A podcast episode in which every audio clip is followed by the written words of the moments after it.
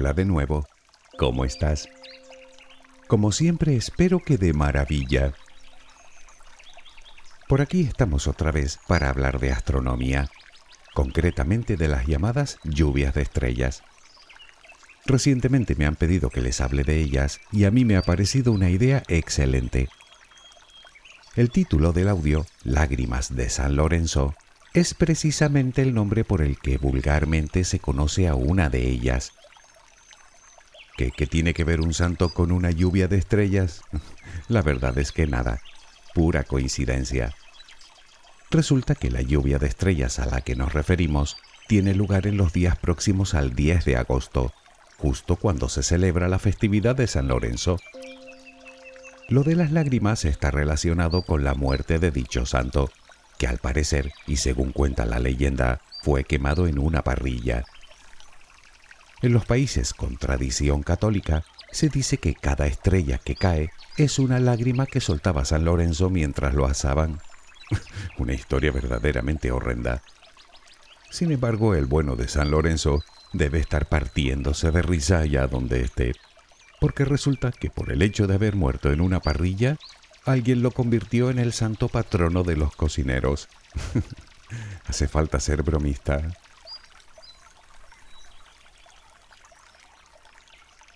Anécdotas aparte, si bien al fenómeno en cuestión se le conoce como lágrimas de San Lorenzo, su verdadero nombre, y por el que probablemente lo conozcas, es Perseidas, una de las lluvias de estrellas más populares y también de las más vistosas. Aunque eso de lluvia de estrellas tampoco es que sea muy apropiado. En todo caso, lluvia de estrellas fugaces, que tiene bastante más sentido.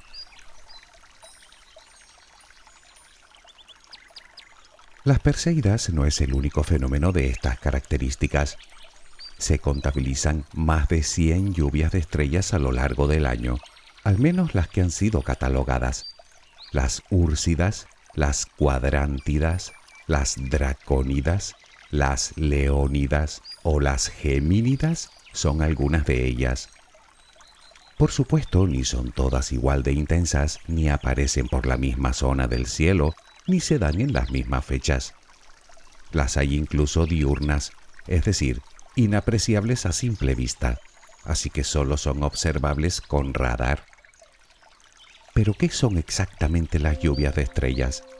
¿De dónde salen todas esas estrellas fugaces? ¿Por qué aparecen siempre más o menos en la misma fecha y por la misma zona del cielo? Te adelanto que los culpables de todo son los cometas. Las lluvias de estrellas son uno de los eventos cósmicos más bellos que podemos ver desde la Tierra. Lo que ocurre es que son solo unas pocas al año las que son notablemente visibles en el cielo nocturno.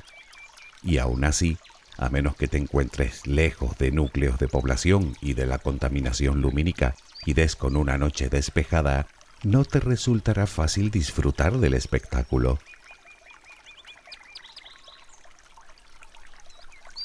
En cualquier momento, digo en cualquier noche del año, y con las condiciones adecuadas, podemos ver estrellas fugaces aisladas que atraviesan el cielo como trazos de tiza sobre una oscura pizarra. Decimos que se trata de una lluvia de estrellas cuando durante unas noches determinadas y solo durante unas horas caen muchas de ellas en una zona concreta del cielo. Naturalmente, dependiendo de la lluvia de estrellas que queramos ver, hay que mirar hacia una zona u otra del firmamento. Para observar las Perseidas hay que mirar hacia la constelación de Perseo. De hecho, ese es el motivo de su nombre. Y es que las lluvias de estrellas llevan el nombre de la constelación que tienen como telón de fondo, porque a simple vista parece que es de ahí de donde llegan, aunque solo lo parece. Por ejemplo, para observar las dracónidas, habría que mirar hacia la cabeza del dragón. Por su parte, las cuadrántidas parecen provenir de la constelación del cuadrante. En algunos casos no recibe el nombre de una constelación, sino de una estrella especialmente brillante como las Leónidas, que aparecen en la constelación del Leo y más concretamente en la estrella Gamma Leonis.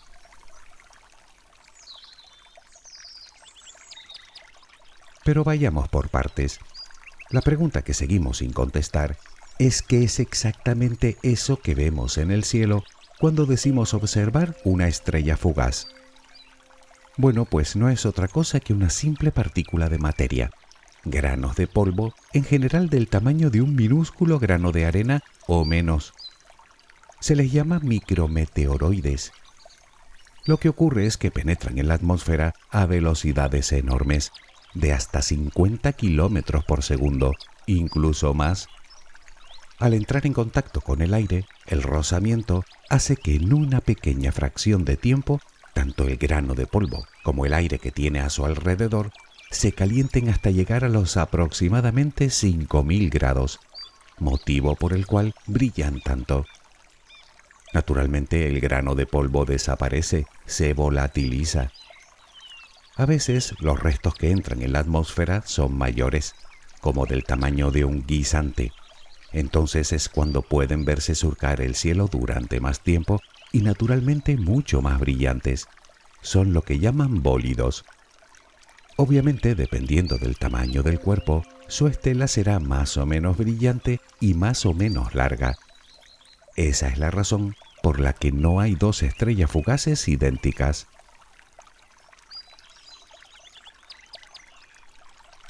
La verdad es que cuesta un poco creer que algo tan pequeño pueda desprender una luz tan intensa. Y cuesta más aún cuando uno se entera de que el evento en cuestión tiene lugar a una altura de entre 80 y 100 kilómetros de altura. Esa es la distancia a la que las vemos, aproximadamente en lo que llaman la línea Karman. La línea Karman es el límite, por así decirlo, entre nuestra atmósfera y el espacio, y se sitúa a unos 100 kilómetros sobre el nivel del mar aunque, y esto hay que dejarlo claro, ese límite solo existe a efectos de ingeniería aeronáutica. Nuestra atmósfera se extiende mucho más allá de los 100 kilómetros, de hecho miles. Sin embargo, es a partir de ahí cuando se vuelve tan tenue que no puede sostener una aeronave.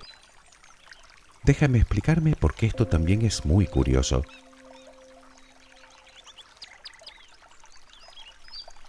Verás, las alas de cualquier avión están diseñadas para que cuando atraviesan una corriente de aire se creen dos presiones diferentes, una baja presión por encima del ala y una alta presión por debajo. Eso es lo que genera la sustentación, es decir, que el avión se sustenta en el propio aire mientras avanza. Pues bien, por encima de la línea Karman, la baja densidad del aire es tan fina que no puede sostenerlo así que necesita muchísima más velocidad para no caer. Necesita velocidad orbital. Si un avión a reacción comercial se mueve a velocidades de en torno a los 900 km por hora dentro de nuestra atmósfera, la velocidad orbital es de unos 27.000, nada menos. Es la velocidad necesaria para contrarrestar el tirón gravitacional del planeta.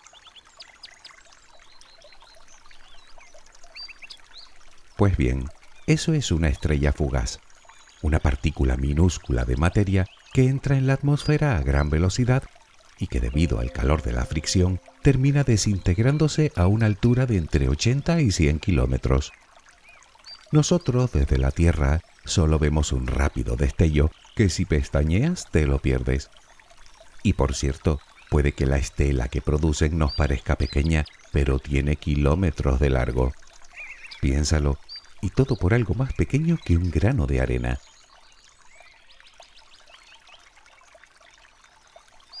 Las lluvias de estrellas se producen por los restos de polvo y pequeñas rocas que va dejando tras de sí un cometa. Los cometas, como sabes, son cuerpos celestes relativamente pequeños que están compuestos fundamentalmente por polvo, rocas y hielo. Llegan desde los confines del sistema solar se aproximan al Sol, lo rodean y salen disparados de nuevo hacia el sistema exterior, describiendo una órbita muy elíptica. A medida que se van acercando a la estrella, comienzan a calentarse, de tal manera que el gas del que está compuesto empieza a sublimarse y a ser expulsado junto con gran cantidad de polvo y en menor proporción pequeños guijarros. Y ahí tenemos la coma del cometa, de cientos de miles de kilómetros de largo, compuesta por los restos que él mismo va soltando, fundamentalmente polvo y gas.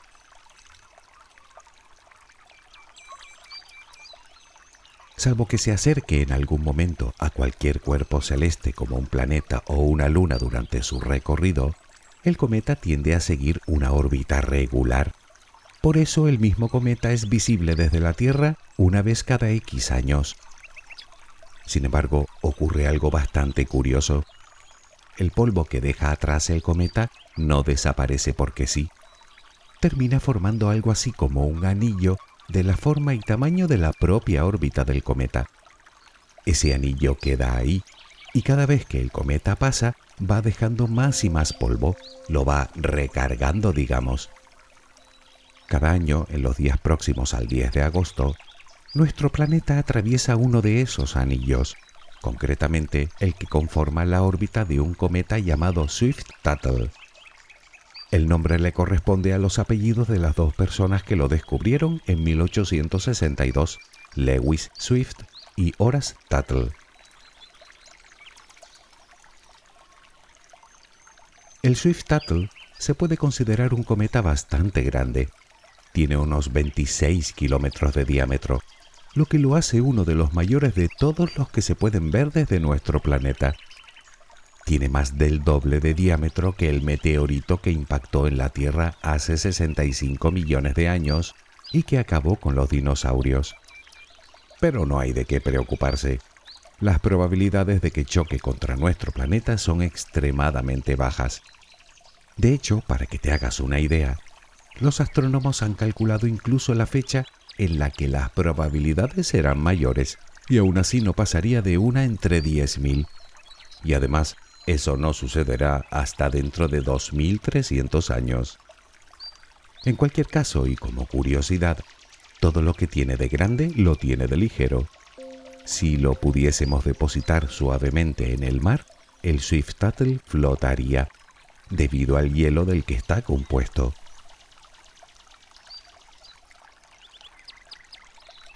Hay que tener en cuenta que la Tierra, en su viaje alrededor del Sol, actúa algo así como una escoba que barre todo lo que encuentra a su paso. Y una de las cosas que tiene que barrer, digamos, son los restos que van dejando los distintos cometas que orbitan el Sol.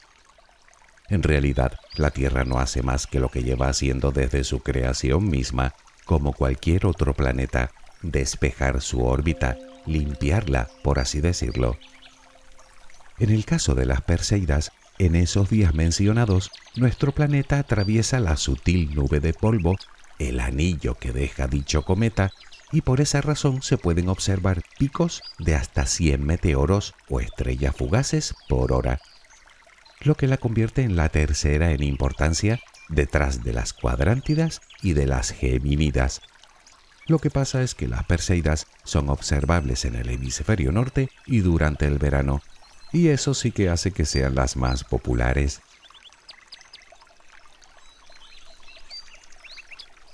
El Swift Tuttle tiene una órbita muy larga, de nada menos que 133 años, o lo que es lo mismo, que lo vemos solo durante unos días cada 133 años, y así lleva sucediendo miles de años. Se sabe porque la primera noticia que se tiene de las Perseidas data del año 36 de nuestra era, aunque no recibió ese nombre, el de Perseidas, hasta el año 1835. Años más tarde, en 1867, sería el astrónomo italiano Giovanni Schiaparelli quien determinara la relación entre las lluvias de estrellas y los cometas. La última vez que el Swift-Tuttle se aproximó al Sol fue en 1992 y no volveremos a verlo por aquí hasta aproximadamente el 2126. Pero ojo, hablamos del cometa, porque el anillo que dejó sí que seguirá ahí durante mucho tiempo lo suficiente como para que vuelva a llenarlo cuando vuelva a pasar. Y es que el número de meteoros no es siempre el mismo. En 1993, el año siguiente de haber pasado el cometa, se registraron picos de hasta 300 meteoros por hora. Desde entonces, año por año ha ido descendiendo la actividad hasta llegar a los valores, digamos, normales de la actualidad. En cualquiera de los casos, se han llegado a ver lluvias de estrellas muchísimo más intensas, de decenas de miles de meteoros, como las Leónidas de noviembre de 1833, con una estimación de unas 200.000 estrellas fugaces en un intervalo de solo nueve horas. En estos casos no se les llama lluvias de meteoros, sino tormentas de meteoros.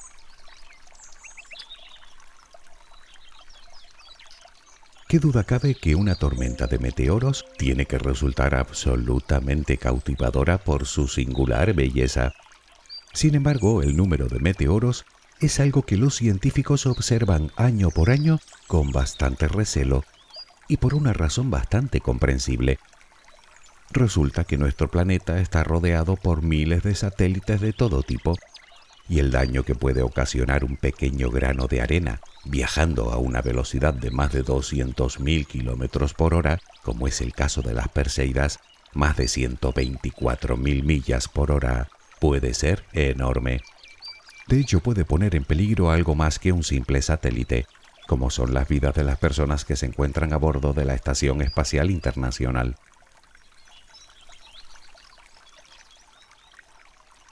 Las lluvias de estrellas se catalogan en función a varios parámetros. El principal es el llamado radiante. Se trata del punto del firmamento del que parecen salir los meteoros. En el caso que nos ocupa hoy, se dice que la lluvia de estrellas tiene su radiante en Perseo. Luego tenemos la llamada tasa horaria cenital, que viene a ser el número máximo de meteoros por hora en el momento en el que el radiante está en el cenit y en condiciones ideales. Es decir, cuando la lluvia tiene lugar justo encima de nuestras cabezas y con un cielo despejado. En el caso de las Perseidas, ese número se mantiene más o menos en 100, 100 meteoros por hora. También tenemos el índice poblacional, que es algo así como la relación de brillo entre los miembros de una misma lluvia de estrellas.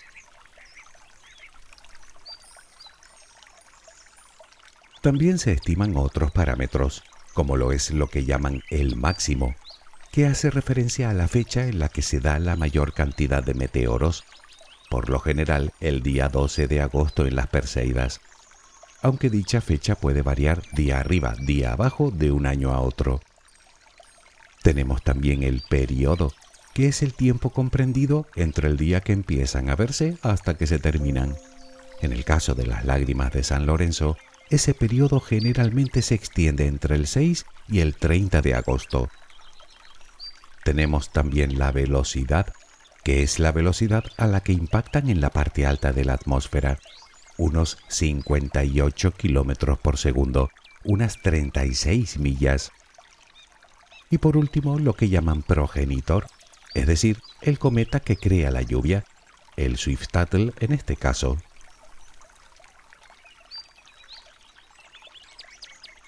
Espero que todo esto te haya resultado tan apasionante como a mí.